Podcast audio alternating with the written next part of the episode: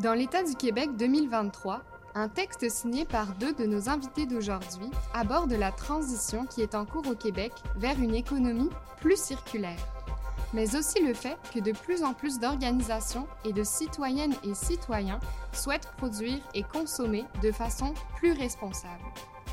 À la hauteur de 716 kg de déchets générés par personne et par année, avec des lieux d'enfouissement qui débordent et un système de collecte sélectif qui peine à atteindre ses objectifs, allons-nous dans la bonne direction? Sachant que plus de 90% de la perte de biodiversité mondiale est due à l'extraction et à la transformation des ressources, il est évident que la plupart de nos modes actuels d'extraction, de production, voire de consommation, sont inadéquats et se doivent d'être revus et remplacés. L'économie circulaire propose une multitude de facettes pour transformer notre modèle économique et revoir notre rapport aux ressources, tant d'une perspective individuelle, industrielle que sociétale. Avec un timide indice de circularité situé à 3,5 l'économie québécoise doit plonger tête première dans l'écosystème fascinant de l'économie circulaire et de la réduction à la source. Je suis Clara Leroy, vous écoutez le Réverbère, le balado de l'Institut du Nouveau Monde. Nous sommes présentement au Palais des Congrès de Montréal et je reçois aujourd'hui Étienne Anger de Recyc Québec ainsi que Claude Maheu-Picard et Jennifer Pina du Centre de transfert technologique en écologie industrielle.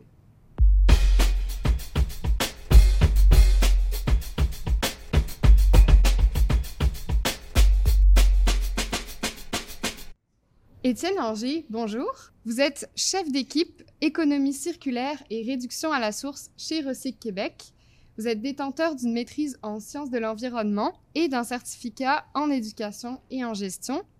Vous œuvrez activement au développement et à la démocratisation de la mise en pratique de l'économie circulaire grâce à une multitude d'initiatives et de collaborations. Je vais commencer avec une question toute simple. Qu'est-ce que c'est, dans le fond, l'économie circulaire? Excellente question. Euh, J'irai par un autre chemin pour commencer. Euh, présentement, on est dans une économie qui est plutôt linéaire. Donc, qu'est-ce qu'on fait depuis environ la révolution industrielle? On extrait des ressources, on les transforme, on en produit qu'on va utiliser, puis en fin de vie, ben, il va y avoir du gaspillage, des pertes, des déchets, etc. Donc, c'est un système qui est très inefficace, qui amène beaucoup de rejets, de gaspillage, de pollution. Et on voit avec la situation actuelle que ce n'est pas un système qui est euh, durable dans le temps, bien sûr. Donc, ce qu'on amène d'autres concepts, c'est bien sûr l'économie circulaire. La définition officielle qu'on a au Québec, décidée par toutes les parties prenantes, c'est celle-ci, donc un système de production, d'échange et de consommation visant à optimiser l'usage des ressources à toutes les étapes du cycle de vie d'un bien ou d'un service dans une logique circulaire tout en réduisant l'empreinte environnementale et en contribuant au bien-être des individus et des collectivités. Donc, en fait, ce qu'on veut faire, c'est on veut faire plus et mieux avec moins. On a une douzaine de stratégies au Québec euh, qui sont dans notre schéma. Euh, en résumé, il y a deux grandes sections. Première section, repenser. Donc, on veut vraiment revoir euh, la façon qu'on va consommer et produire par des stratégies comme l'éco-conception. Donc, utiliser moins de ressources, intégrer du contenu recyclé, par exemple. Une fois qu'on va avoir produit un bien, en deuxième section, on va vouloir optimiser son usage. Trois grandes façons de le faire. Premièrement, ben, utiliser plus fréquemment les biens. On va penser à l'économie euh, collaborative avec, euh, par exemple, le partage d'automobiles entre individus pour utiliser plus fréquemment. C'est un excellent exemple. Deuxième élément, bien, prolonger la durée de vie, entretenir, réparer, super important. Ça permet vraiment d'avoir une durée de vie qui est, qui, en fait qui est pas mal plus longue.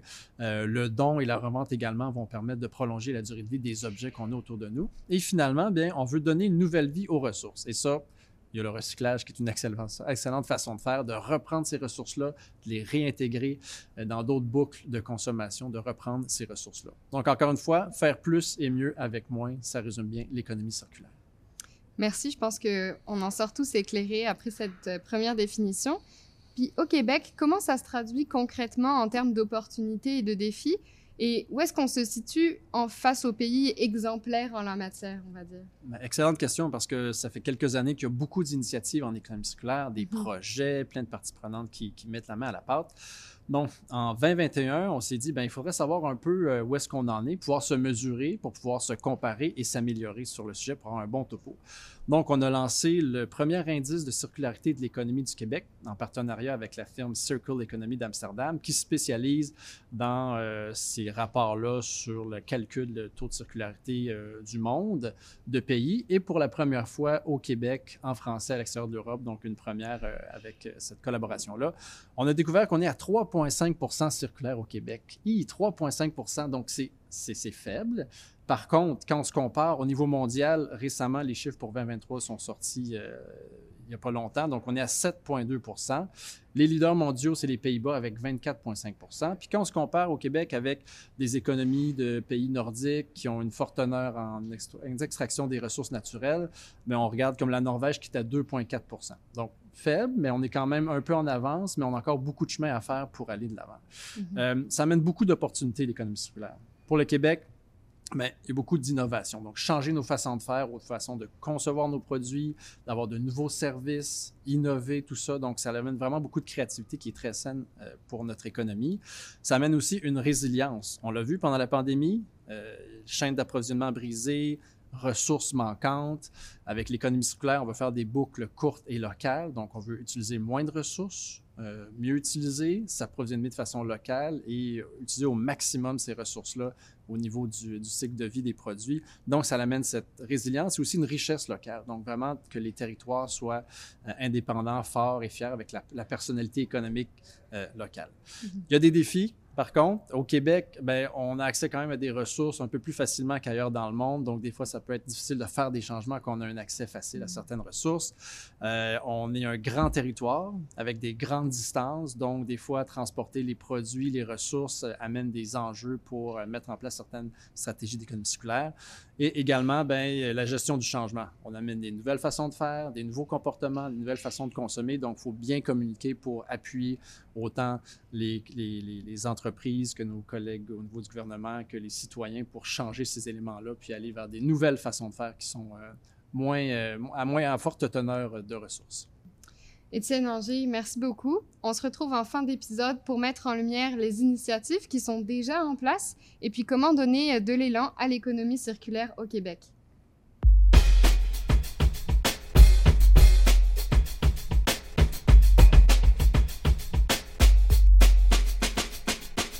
Claude Maheu-Picard, bienvenue. Bonjour. Bonjour. Vous êtes donc directrice générale du Centre de transfert technologique en écologie industrielle. Ingénieur chimiste de formation, vous travaillez depuis 25 ans en recherche appliquée afin d'aider les entreprises à innover. Vous dirigez maintenant une équipe d'expertes et d'experts qui accompagnent les entreprises à opérer des changements profonds dans leur mode de production, de consommation et d'optimisation. Mais tout d'abord, euh, j'aimerais mieux comprendre comment l'économie de circularité se déploie sur le territoire et comment les régions du Québec tirent-elles un peu leur épingle du jeu. Oui, l'économie circulaire au Québec se déploie à différents niveaux sur les territoires. Tout d'abord, euh, au niveau des entreprises qui, elles, sont sur le terrain et puis qui vont, euh, au fil du temps, là, je dirais, s'approprier différentes stratégies de l'économie circulaire. Donc, on parle d'efficacité énergétique, d'éco-conception, euh, d'essayer de trouver des, euh, nouveaux usages à, leur, à leurs résidus, réduire leur production de déchets. Donc, c'est vraiment des, initiatives de base qu'on rencontre le plus souvent, je dirais, au niveau des entreprises depuis une quinzaine d'années. Euh, donc, ça, c'est une première chose. Il y a aussi, au niveau du territoire de manière plus large, on a vu depuis une douzaine d'années des agences de développement économique, des villes, qui ont décidé de voir est-ce qu'on ne peut pas gérer de manière plus optimale l'ensemble des ressources sur notre territoire. Donc, on parle de ressources, bien entendu, des déchets qui viennent des entreprises. Ça peut être des ressources humaines, de l'énergie.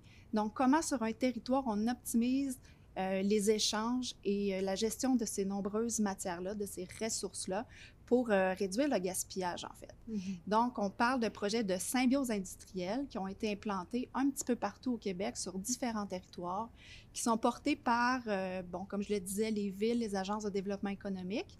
Et euh, il y a tout un réseau de conseillers en économie circulaire qui accompagnent les entreprises dans ces démarches-là.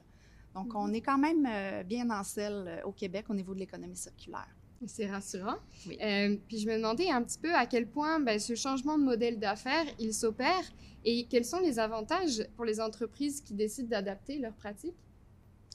Les avantages sont nombreux en réalité, hein, parce qu'on dit, euh, imaginez pour une entreprise qui va aller réduire ses déchets, euh, elle va pouvoir réduire le coût de gestion de ces matières-là, réduire ses coûts en approvisionnement. Euh, donc, c'est toute l'efficacité de l'entreprise qui s'en trouve améliorée, sa résilience, sa résilience aux soubresauts euh, économiques, l'inflation, les soubresauts sanitaires. Donc, on vient créer un, système économique euh, plus résilient, plus fiable. Les entreprises vont réseauter davantage entre elles. Donc, il y a de nouveaux liens d'affaires qui vont se créer. Pour ce qui est des modèles d'affaires, euh, les changements ne sont pas encore, je dirais, très drastiques. Souvent, les entreprises pardon, qui sont plus jeunes vont être déjà dans une mouvance là, d'aller vers euh, des choses un petit peu plus euh, du type économie de la fonctionnalité, mais il reste encore beaucoup à faire au niveau des modèles d'affaires.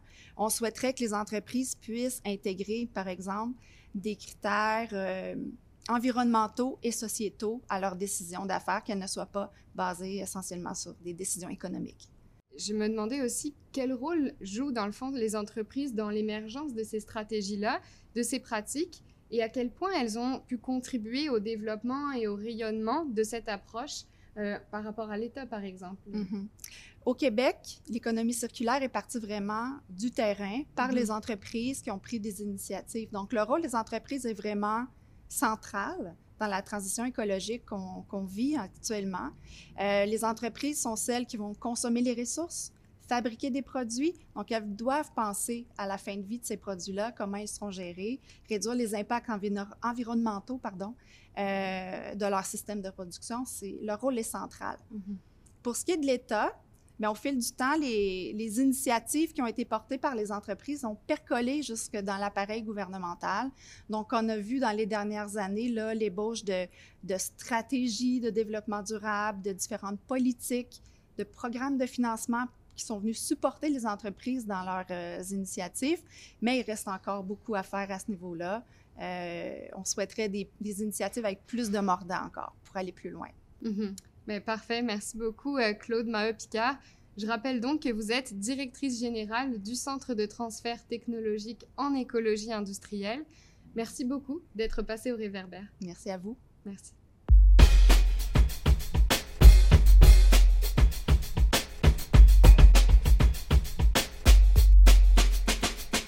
Jennifer Pina, bonjour. Vous êtes donc conseillère en économie circulaire au Centre de transfert technologique en écologie industrielle, aussi appelé le CTTEI. Vous êtes diplômée de l'Université de Sherbrooke en environnement et vous animez également Synergie Québec, un réseau qui regroupe une vingtaine de symbioses industrielles un peu partout au Québec. Ce laboratoire, il vise l'émergence de solutions pour faciliter la transition vers l'économie circulaire. Jennifer, depuis plusieurs années, le CTTEI a contribué à de nombreux projets de symbiose industrielle. Est-ce que vous pourriez nous parler un petit peu du processus qui entoure ces projets et nous donner des exemples concrets qui en découlent? Avec plaisir, Clara. Donc, le CTTEI, c'est un centre de transfert de technologie qui est spécialisé en écologie industrielle, qui est une des stratégies de l'économie circulaire. Le sujet est d'autant d'actualité qu'au début de la semaine, on a eu des nouvelles fraîches sur le taux de circularité de l'économie mondiale et on obtient 7,2% de ressources seulement réintégrées dans l'économie. Et ça, c'est un recul de 1,4 depuis euh, 2022. Ce rapport-là est publié par le Gap Reporting Initiative. Ces données-là nous montrent que littéralement, les flux ne sont pas bouclés, même loin de là. Face à la nécessité d'un changement, euh, d'une transition industrielle, la technique ne va pas suffire. Et c'est pour ça que la symbiose se propose comme une solution pour mettre en place des changements plus tangibles et surtout plus profonds, comme vous l'avez mentionné, à échelle plus humaine. La symbiose va proposer une innovation sociale, territoriale et industrielle qui va mettre en action les acteurs euh, du territoire. Mm -hmm. Et est-ce que euh, vous pourriez nous expliquer un petit peu plus ce que c'est que la symbiose? Oui, oui, la symbiose, c'est un réseau d'organisations qui sont moyens entre elles par des synergies d'affaires. Une synergie, c'est un échange, vente, don, location entre deux ou plusieurs organisations, entre un besoin, une demande et une offre. Plus clairement, connaissez-vous les juloupes? Oui. Alors, cette synergie-là permet concrètement de lutter contre le, euh, le, gaspillage alimentaire. Il y a des fruits et des légumes moches, mais qui sont 100% performants du point de vue nutritif, qui vont être transformés en jus par, euh, par l'entreprise. Alors ça, c'est une synergie entre le besoin d'une entreprise et mm-hmm. l'utilisation de matières premières par une autre. Les synergies qu'on tente de développer, elles vont pas seulement viser les ressources matérielles, mais aussi les ressources immatérielles. Il y aura toujours des synergies euh, de résidus, donc résidus des uns, matières premières pour les autres, mais on veut aussi aller travailler sur les approvisionnements en amont, les mutualisations de services, l'entreposage ou encore l'intensification euh, de l'usage euh, d'équipements qui seraient sous-utilisés. Ce réseau-là, Synergie Québec, existe depuis une dizaine d'années. On est environ 24 membres euh, de la communauté euh, actuellement.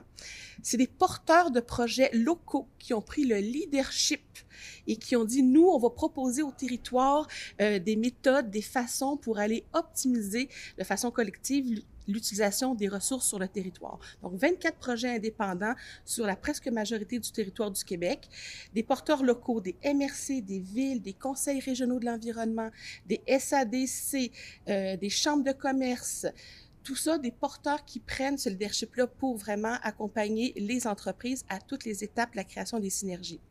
C'est 60 animateurs et facilitateurs sur le terrain qui sont actifs. Ça, c'est sans compter tous les autres qui sont passés par le réseau. On a aussi développé des outils pour prendre des décisions plus éclairées et mesurer euh, les retombées 100% concrètes comme la réduction des gaz à effet de serre, les économies réalisées ou encore les matières détournées euh, de l'élimination. Mm-hmm. Pour faire tout ça, ben, on a développé un outil informatique pour documenter les flux, aider les, les animateurs à créer des synergies potentielles, puis surtout aussi faciliter la reddition de comptes. Mm-hmm. Vous aimez les chiffres? J'aime ça. On va, je vais vous donner quelques retombées. Entre 2016 et 2019, on a mesuré les retombées de 420 synergies.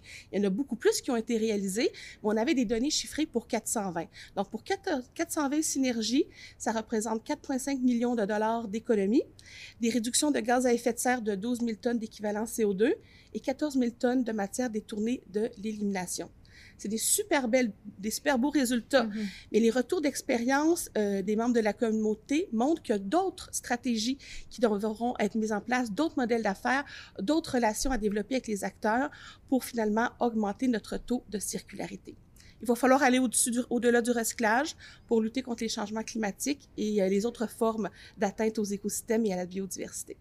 Merci. Euh, et comment les symbioses et les animateurs régionaux ont permis de créer ces synergies-là? Puis quelles sont un peu les opportunités et les défis qui se dessinent pour ces entreprises?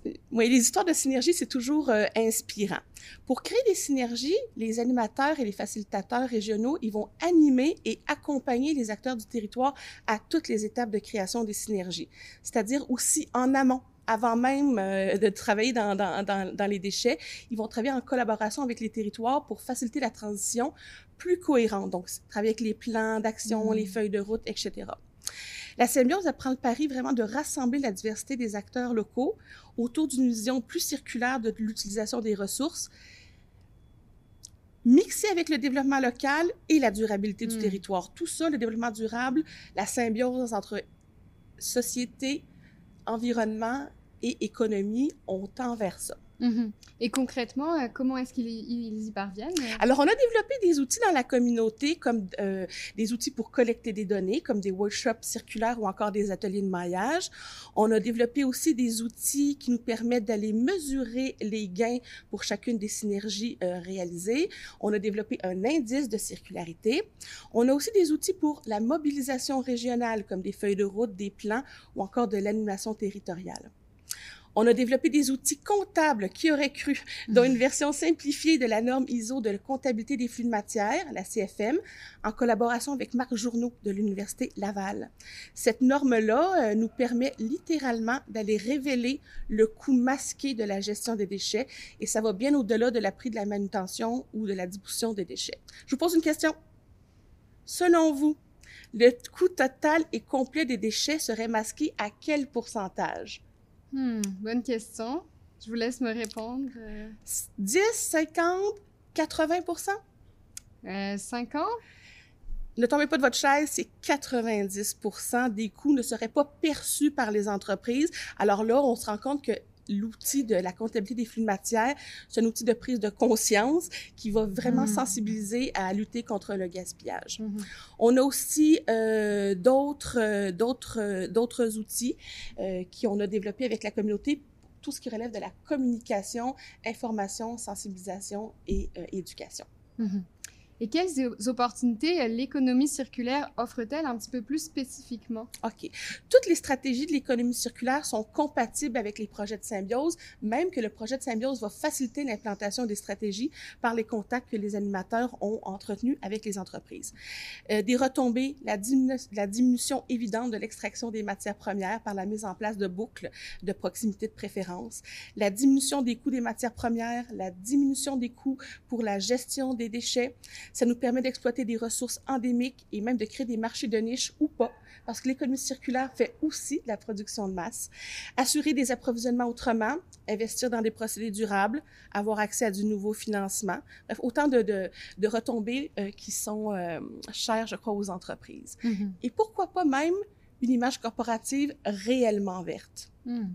J'imagine que tout ça vient avec des défis. Des défis à la hauteur de l'ambition, euh, clairement le, financement et aussi l'accompagnement des, PME dans, cette transition-là, le manque d'incitatifs financiers et même des billets du marché qui vont être contre-productifs, euh, l'intégration de critères de durabilité ou d'économie circulaire dans les appels d'offres et dans les relations à redéfinir avec les fournisseurs, pourquoi pas même des objectifs plus fermes en termes d'obsolescence programmée et euh, de la formation.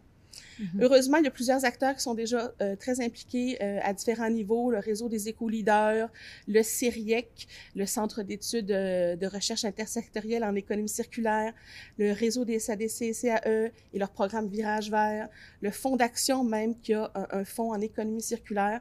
Bref, la transition est en marche. Vous voulez d'autres exemples? Alors, on a euh, Synergie Québec qui publie un recueil à chaque année. Donc, euh, visitez notre site internet synergiequebec.ca pour consulter des exemples de synergies chiffrées et documentées, puis pour connaître le parcours de ces belles histoires-là. Merci beaucoup, Jennifer. Dina, je rappelle donc que vous êtes conseillère en économie circulaire au Centre de transfert technologique en écologie industrielle. Merci beaucoup, Jennifer, pour ce temps passé en notre compagnie au Palais des Congrès. Merci.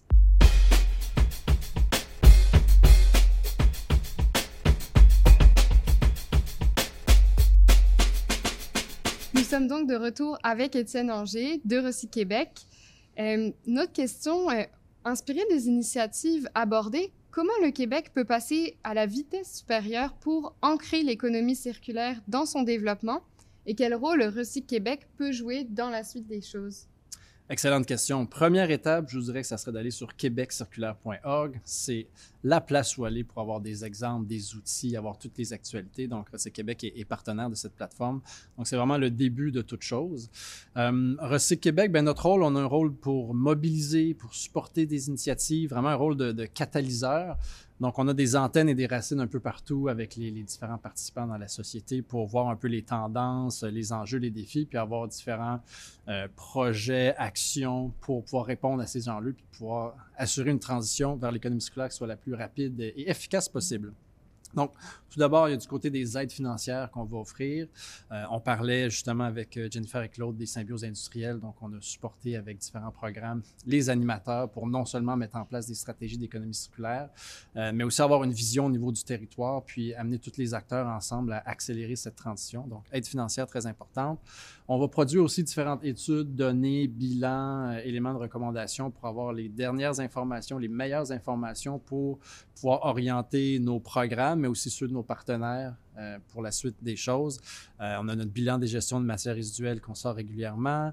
Euh, on a récemment publié une étude sur les matériaux de la transition. Donc, on tend vers l'éolien, vers le solaire, les, les véhicules électriques. Mais tout ça, si on se projette dans l'avenir avec une perspective d'économie circulaire, ça va générer plein de matières, plein de ressources qu'on va devoir gérer. Donc, comment dès maintenant mettre en place des stratégies d'économie circulaire pour que cette transition soit, une qui soit circulaire, dans laquelle on va mieux gérer les ressources dès le début? Un autre exemple. Euh, autre élément, ben, au niveau de l'exemplarité de l'État, euh, il y a le ministère de l'Environnement et de la lutte au changement climatique euh, des fonds et parcs qui va renouveler la prochaine stratégie gouvernementale de développement durable. Et puis Recyc Québec est partenaire dans cette démarche-là parce qu'il va avoir des éléments d'économie circulaire, donc ils vont pouvoir rayonner dans l'entièreté des ministères et organismes pour pouvoir ben, accélérer ce mouvement-là, avoir encore une fois l'exemplarité de l'État pour mettre en place euh, des, nouvelles façons de faire, puis influencer les différents marchés en conséquence. Euh, puis à quel point ce dialogue-là entre science et société, il fait partie de l'équation pour mener à bien cette transition économique majeure? Et comment ça se traduit dans les actions concrètes? Oui, c'est ça. L'économie circulaire, ça a des stratégies qui sont bon, relativement anciennes. La réparation, on s'entend, ça, ça, mm. date de, très, très longtemps. Mais le mettre dans un, élément plus moderne avec euh, l'économie qu'on a aujourd'hui, euh, c'est une science qui est assez jeune. Donc, il y a beaucoup de recherche, il y a beaucoup de développement, beaucoup d'échanges aussi avec euh, les praticiens et les entreprises qui vont mettre ça de l'avant. Donc, il y a une bonne communication entre les deux. je pense par exemple au CERIEC qui met de l'avant un réseau de laboratoires euh, il y a le Lab Construction, justement, qui s'adresse à l'économie circulaire et la construction pour voir au niveau, par exemple, de la déconstruction, des calculs GS, euh, d'autres éléments côté euh, des, techniques pour construire de façon circulaire en intégrant des matériaux recyclés. Donc, qui vont réellement avoir des chercheurs qui vont travailler là-dessus, qui vont avoir les meilleures pratiques, partager ça avec le milieu pour accélérer le changement. On a un réseau de recherche en économie circulaire au Québec avec pratiquement 200 euh, chercheurs actifs sur différents axes qui produisent de la littérature, des éléments très intéressants qu'on diffuse. Euh, il y a des événements sur le sujet de plus en plus. Euh, on a organisé les deux dernières éditions des Assises québécoises d'économie circulaire au Québec, chez Racing Québec. Mais de plus en plus, on voit des événements locaux, donc vraiment par région, euh, par catégorie en agroalimentaire, donc des acteurs qui vont se, rencontrer, s'échanger sur les meilleures pratiques. ça se fait de plus en plus, donc on est bien content de voir ces, lieux d'échange et de partage. Euh, il y a la science, le, la société. Euh, on voit aussi avec les villes et territoires. Encore une fois, Jennifer et Claude en ont bien parlé, mm-hmm. mais c'est un acteur super important euh, pour cette transition-là. Ils connaissent bien leur terrain, ils connaissent la personnalité économique, les acteurs, donc ils peuvent appuyer, faire des projets rapidement pour, changer les choses. Puis on est bien content de les appuyer euh, dans ce sens-là. On a lancé récemment des outils pour produire des feuilles de route en économie circulaire pour les territoires. Donc, accélérer cette transition-là avec des outils qui sont forts, qui permettent d'avoir une vision globale avec tous les acteurs. Il y a des projets également au niveau du Canada, donc le projet Villes et régions circulaires avec euh, le Conseil national zéro déchet, c'est Québec, bien sûr, euh, la, Fédération canadienne des municipalités et le Recycle Council of Alberta. Donc, on accompagne à chaque année une dizaine de villes euh, dans les meilleures pratiques en économie circulaire avec les dernières données puis les meilleurs praticiens au niveau mondial qui permet par la suite ben, de diffuser cette information-là puis de les utiliser comme ambassadeurs, euh, comme exemple pour les autres villes au niveau du Québec puis ailleurs dans le monde. On l'espère bien. Mm-hmm aussi le milieu financier euh, qui a commencé à embarquer dans la parade aussi. Mm. Euh, premier fonds en économie circulaire euh, de fonds d'action avec Recyc Québec et la Ville de Montréal. Donc, pour accompagner tous ces entreprises, ces startups qui ont des nouvelles idées d'utilisation des matières, ben, il y a des outils de plus en plus au niveau financier qui les adaptent. Donc, il y a vraiment une bonne communication entre la science et la société de façon large, mais il faut continuer à accélérer pour avoir, encore une fois, toujours meilleures pratiques, meilleurs outils meilleur financement pour accélérer cette transition. Mhm. Puis finalement, Étienne Anger, est-ce que vous avez un petit mot de la fin, un message à faire passer? Euh, oui, euh, je dirais que l'économie circulaire, ça, c'est un modèle économique, mais ça touche de façon plus large beaucoup d'autres enjeux. ça va être une façon de mettre en œuvre le développement durable, donc très important. Euh, un fort lien avec la lutte au changement climatique. Hein. Donc, mhm. l'extraction puis la transformation, c'est jusqu'à 70 des impacts en GES. Donc, l'économie circulaire, euh, vraiment un lien qu'on veut pousser plus loin avec les changements climatiques parce que c'est le défi, on s'entend. Puis, la biodiversité, euh, on parlait que c'est 90 des impacts sur la biodiversité qui étaient sur l'extraction des ressources. Mais si on diminue si on utilise encore mieux nos ressources, ben on peut encore avoir un impact positif sur la biodiversité. Donc, une façon de faire, mais plusieurs impacts positifs sur la suite des choses. Étienne Anger, merci beaucoup d'avoir été avec nous pour cet épisode du Réverbère. Étienne Anger, Claude Maheu-Picard et Jennifer Pina ont allumé notre Réverbère. Cet épisode a été rendu possible grâce à Recyc Québec et il a été produit par l'Institut du Nouveau Monde et le Palais des Congrès de Montréal. Les épisodes du balado de l'INM sont disponibles sur notre site internet inm.qc.ca ainsi que sur toutes les plateformes d'écoute en ligne.